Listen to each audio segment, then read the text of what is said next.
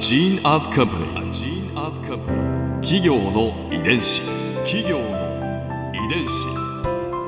全国に546万社以上あるとされる日本の企業その企業の数だけ理念があり使命があり人間ドラマがあります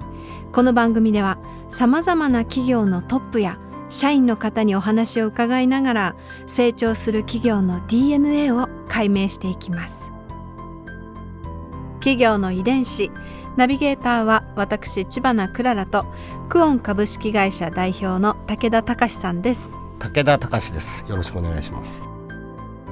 本日は日版株式会社代表取締役社長高津俊明さんをお迎えしておりますよろしくお願いいたしますよろしくお願いします。今回は高津社長のキャリアについて伺います企業の遺伝子。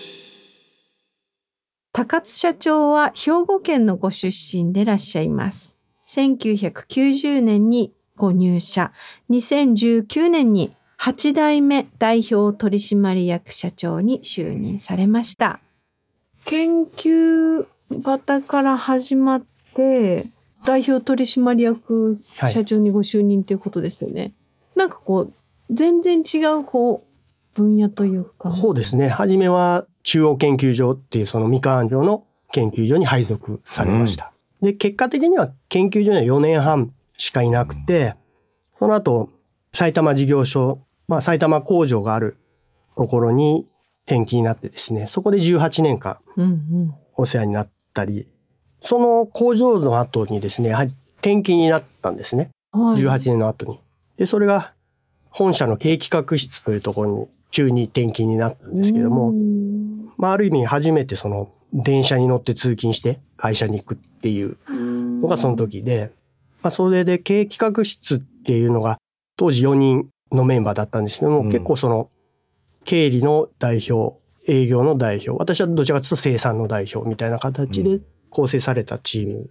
だったんですね。でやはりその経営企画っていうのはやはり全社の中期経営計画とか、うんそういうのを作ったり進めたりするところで、そこではやはり全社を見るっていう考えはそこで学んだかなと。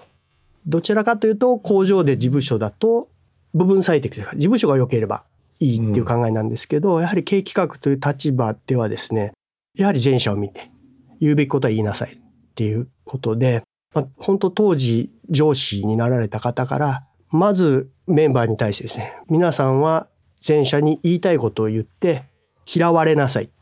うん耳の痛いことを言うのが 経営企画の仕事だっていうことを言われまして、まあ私含めメンバーはですね、会議に出ると聞かれたら嫌だろうなっていうことをちゃんと言うっていうのは、その時は言われてましたね。ミッションとしてはやっぱり中、えー中期経営計画を立案するっていうそうですねものだったんですか？実はこの経営企画室できたのは、中期経営計画が当時8年計画があって、8年。で2年終わったところでできたんですね。うん。で、それは、当時その2011年に東日本大震災もあったんですけれども、全然その中期経営計画が目標通り進んでないよっていうことで、経営企画室作って、うん。ちゃんとそれを進めるようにしていきなさいっていうことで多分作られたんですけれども、まあそういう意味で言うと、この作られた中期経営計画を我々がいかに進めていくかだったので、うんある意味内容も少し見直しながら、うん。全社に伝えながらっていうことをやったんですけれども、まあ全社にその中期経営計画を実行してねっていうに行くんですけれども、そもそも中期経営計画って何ですかっていう空気なんですね、現場は。うんだまずそこからやらなきゃいけなかったっていうことですね。うん。結果その4人の経営企画チームは功績を上げることができたんですか？そうですね。どうですかね。首をかしげちゃいました社長 まあなかなか中期経営計画っていうのは当然高い目標に向かっていきますので、まあできないことも多かったですし、当然できたこともありました。で、やってるうちにメンバーもだんだんまた変わってきたりして、私も結果3年後に違う部署に出ちゃうんですけれども、うん。まあその後購買部に行ったり、営業にも最後出していただいて、うん。実際お客さんに物を売るっていうところも経験させていただきました。企業の遺伝子ある時、社長をやってみないかっていうオファーがあった。気になるあ気になる。社長のオファーの話はですね、全くなくて、2019年の6月にまあ就任したんですけれども、通常の人事異動が4月なんですけれども、その2ヶ月前の2月に当時の社長と面談があるんですね。当時執行役員でしたうので。ん。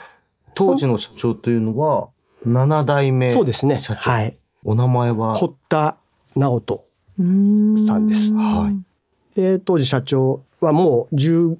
年ぐらいやられていて、その時にまあ面談してですね、いきなり言われるっていう。え？2月4日ですね。忘れもしません。で、2月8日には世の中に発表しますと。なんて言われるんですか？そういう時って。あの時はですね、まずあの、取締役になってほしいって言われたんですね。うん。あの、執行役員だったので。で、その後に、僕の後ねって言われたんです。はっていう感じでしょ。すぐですねはいっていう感じですね。で、え、社長ですかって言うじゃないですか。うんはい。その声が大きすぎて、応接の外の秘書さんに聞こえるみたいな。ええ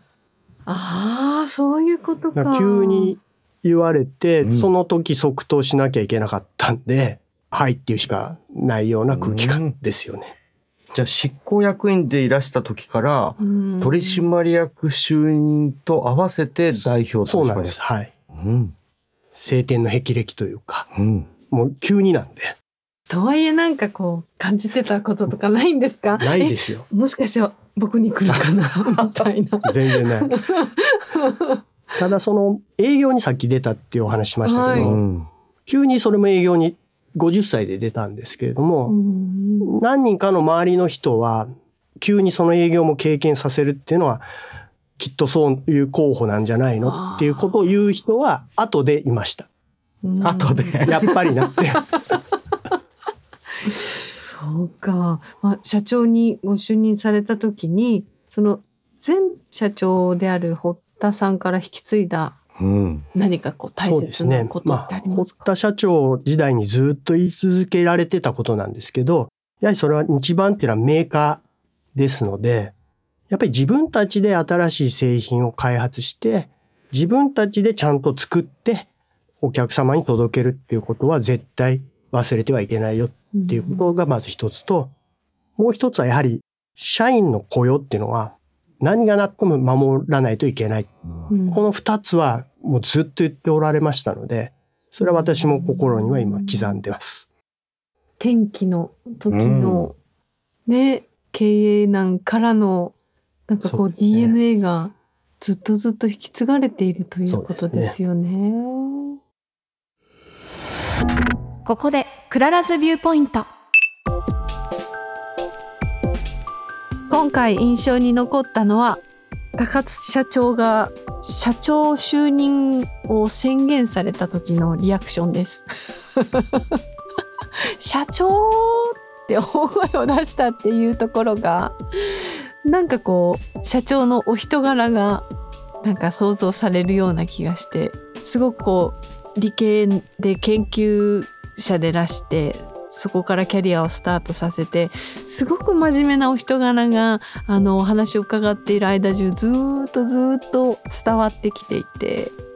なんかそんな高津社長がなんか晴天の霹靂だっていうふうにはおっしゃってたけれど突然こうまあね社長の人生の転機ですよね。にこう遭遇した時のリアクション私もそばで見ていたかったなっていう ちょっとこう愛おしくなる そんなエピソードだったなと思ってます。企業の遺伝子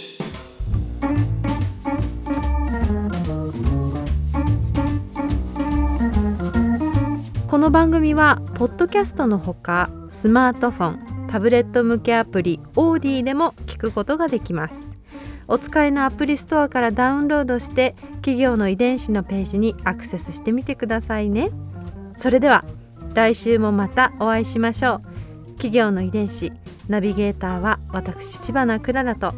クオン株式会社代表の武田隆でした。